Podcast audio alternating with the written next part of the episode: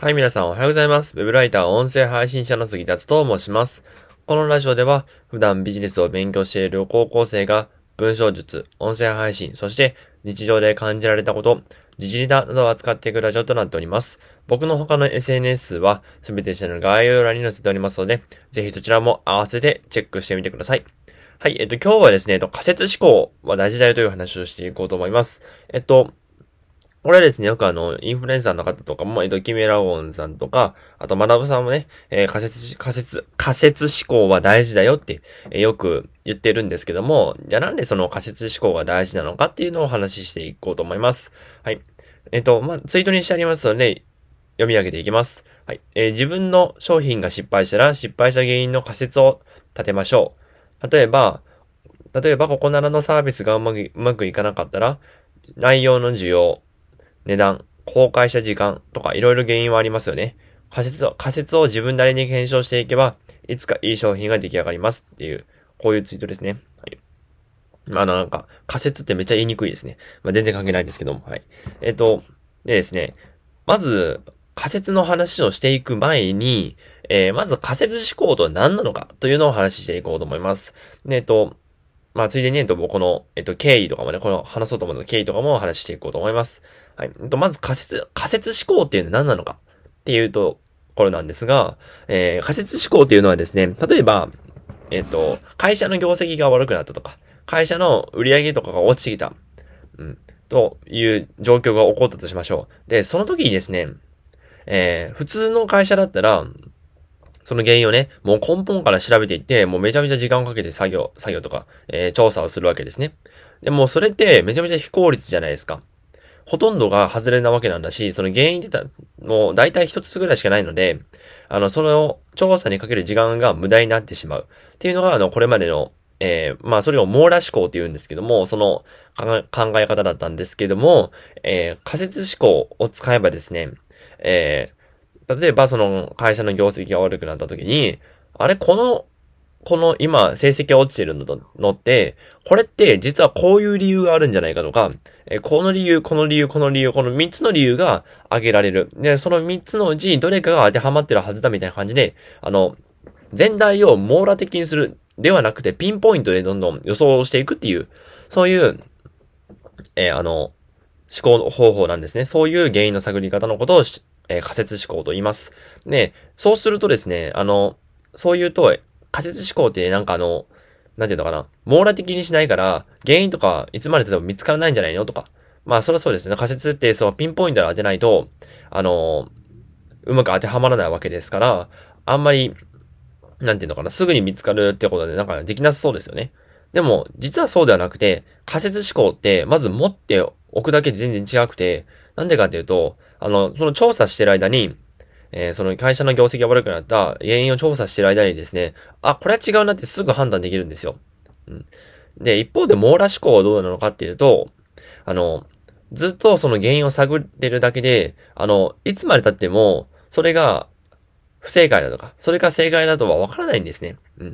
だから全体を通してみないとわからないわけですよ。なのであの仮説思考を使うとですね、えっ、と、問題解決のスピードも上がるっていうのが、あの、この仮説思考のすごいところですよね。そう。そう、そういう思考法を変えるだけで、問題解決のスピードが上がるって結構なことですよね。うん。で、えっ、と、じゃあなんで僕がこの仮説思考を知ったのかとか、えっと、今回話そうかと思ったかというと、えっと、この本ですね、結構有名な本なので、えー、まあ、ご存知な方もいらっしゃるかもしれませんが、えっと、仮説思考っていうね、まあもうそのままのタイトルなんですけど、はい。えっと、その仮説思考っていう、えー、本がですね、まあ結構ね、あの、インフルエンサーの方も、えー、これおすすめだよっておっしゃってて、ああ、じゃあ買ってみようと思って買ってみたんですよ。そしたらね、めちゃめちゃすごかったです。僕まだ3割ぐらいしか読んでないんですよ。3割読んでて、こんなに吸収量ある本なんてな、あんな、あんまりないなと思って。うん。そんだけあの仮説思考って大事なんですね。うん。で、その仮説思考の大事さっていうのをこの本でもちゃんと語っていて、で、先ほど言った仮説思考と網羅思考のこの違いとか、えー、お互いのメリット、デメリットとかを、とかを、えー、冒頭の3割では、えー、語っておりますね。うん。えっ、ー、と、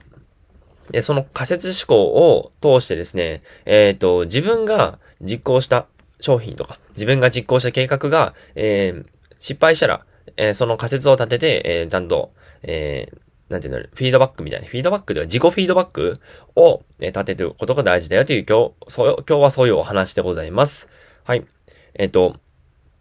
まあ、僕はね、えっと、これから、えっと、ココナラのサービスを、えー、まあ、リリースしようと思ってるんですけども、あの、一回ね、前にワードプレス入稿しますよっていうサービスをリリースした、リリースしたんですね。で、それでいいねが7件ぐらい集まって、お、なかなか言ってるじゃんと思ったんですけど、あの、一件も申し込みがなかったんですよ。じゃあ、あ、なんでこれって申し込みなかったんだろうって。で、思ったか、思ったんですけど、あの、そもそも、ここなら時代にワードプレス入稿するっていう、あの、需要がない。とか、あと、あれなんだろうな、投稿時間が悪かったとか、ブログの紹介記事も書いたんですけど、その紹介記事の、あの、内容が悪く、悪かったとか、えっ、ー、と、その具体性がなかった。まあ、今回、今回じゃない、前回の、前回っていうか、前かな？ちょっと前の、えー、放送で語ったんですけども、その具体性が大事だよっていうのを、えー、なんだ、なんだっけ？読書感想文か。読書感想文から、具体性が大事っていうのを、まあ、知ったよっていう放送やっておりますので、えっ、ー、と、ぜひそちらも見ていただい、見ていただければと思うんで、見て、じゃないな、えー、聞いていただければと思うんですけど、はい。で、そんな感じで、あの、僕が、ここのここ7で、そういうワードプレスに入稿しますよ。で、それを、あの、5名様限定で1000円で販売しますって言ったんですよ。で、それで3000文字のブログ記事を、えー、2記事納品しますっていうサービスを運営して、運営っていうか、発売して、これ絶対売れるだろうと思って、絶対売れるだろうと思ったんですけど、なんで、なんでかっていうともう圧倒的にコスパがいいからですね。うん。まあ、別にあの、その1000円っていうのは、まあ、戦略的にやってるんですよね。うん。で、その、あの、そのワードプレスの入稿でこれ結構お得なんじゃないかと思って、この共同度がリサーチしたんですけど、みんな結構高いんですよ。だから1000円であったら意外と売れるんじゃないかと思ったんですけど、全然売れませんでしたね。はい。まあそれは僕の知名度とかの問題もあるも、あるかもしれませんが、あ、そうだな。その知名度とか問題もあるかもしれないですけど、もしかしたら。で、えっと、まあ、やっぱそのブログの、紹介したブログの、えー、充実度が悪かったとか、あと、あとなんだろうな、えー、そのサービスを公開した時間が悪かったとか、こんな感じであの、仮説を立てていけば、こう、公開した時間が悪かったとか、とか、ブログのこの、えー、紹介の仕方が悪かったとか、って、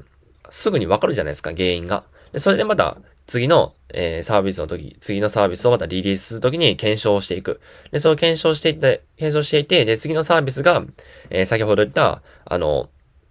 まあ、ここなら、ここならないの、えっ、ー、と、ワードプレス入稿の需要とか、あと、えー、公開した時間とか、ブログの内容、ブログの、えー、充実度とか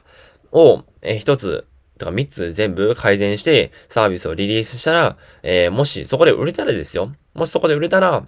ああ、これって、あの、こういう原因だったんだなと、このワードプレスの入稿の、えー、このサービスが売れなかった理由っていうのはこういう理由なんだな、とかってわかるわけですよ。こんな感じで仮説を立てるとすぐにわかるんですよ。うん。で、もし網羅思考だと、先ほど言った、と、仮説思考の反対ですね。えー、網羅思考をしてしまうとですね、まあ、全部をもうなんか、徹底的に調べは、調べ上げるわけですよ。うん。それを、まあ、全体を調べ上げるって、まあ、できなくはないですけど、まあ、あの、時間かかるじゃないですか。もう絶対。もうこれでなんか、デ、データから見て、こういう、この具体性とかは悪かったのかな？なんだろう？みたいな。うんざりだよ？みたいな。そんな感じになっちゃうので、これで仮説思考を持つっていうのは大事だよという話でございました。はい。まあ、なんか、なんか途中で話の密度がもう薄くなった気がしますけども、まあ、お許しください。はい。えっと、じゃあ今日はですね、この辺で終わろうと思います。えっと、今日は仮説思考の大事という、仮説思考は大事だよという話をしていきました。はい、えー、ぜひ参考に、えー、しただければ、していただければ嬉しいです。えー、そしてあの、この仮説思考という本ね、えっ、ー、と、この下の概要欄に載せておきますので、えっ、ー、と、ぜひね、そちらから、えー、ポチってみてください。うん。もうこの仮説思考はね、もうすごいですよ。本当に、あの、いい本だなと思っております。はい。えっ、と、ここからはですね、全然関係ない雑談なんで、えっ、と、いらない人方はここでブチッと切っちゃってください。はい。えっ、と、ここから雑談するとですね、えっ、と、最近ね、めちゃめちゃ寒くなりましたね、急に。もう僕ほんと寒いのほんと嫌いで、もうあの、体痛いじゃないですか。わかります？この、体チクチクするの。もうなんかめっちゃ嫌なんで、嫌なんですよ。で、暑かったら、暑かったら暑かったらもちろん嫌なんですけど、あの、まだ汗かくからいいじゃないですか。でも寒さってなんか、うん、体からなんか奪われていくし、なんだろうな、あと、あの、寒さだと、あの、作業も全然進まないんですよね。外でスマホ触ってなんか、あの、いろいろツイッター更新しようとかって思っても、あの、寒すぎて手かじかんじゃって、あの、なんか、あなんだろうな、文字打てないんですよね。そう、タイピング、タイピングというか、あの、こう、ああるじゃないですか。あの、スマホの文字打つときに。あの、あれができないんですよ。なかなか。まあ、なので、本当にね、僕、冬は本当に嫌だなと思って。うん。まあ、夏も嫌ですよ。夏も嫌ですけど、どちらかというと冬の方が嫌いだなって思ってますね。まあ、なので、あの、将来はドバイとかに住んで、あのー、冬がね、ない、えー、地域に住もうと思っているという、そういう、まあ、めちゃめちゃ全然関係のない、本題と全く関係のない雑談でございました。はい。えっ、ー、と、まあ、最後になんか、あの、ご利用しみたいになっちゃいますけども、えー、仮説思考の本ぜひ読んでみてください。はい。3割読んだだけでもめちゃめちゃ価値があります。はい。では、えっと、今日はこれぐらいで終わろうと思います。朝から聞いていただきありがとうございました。また次回のラジオでお会いしましょう。バイバイ。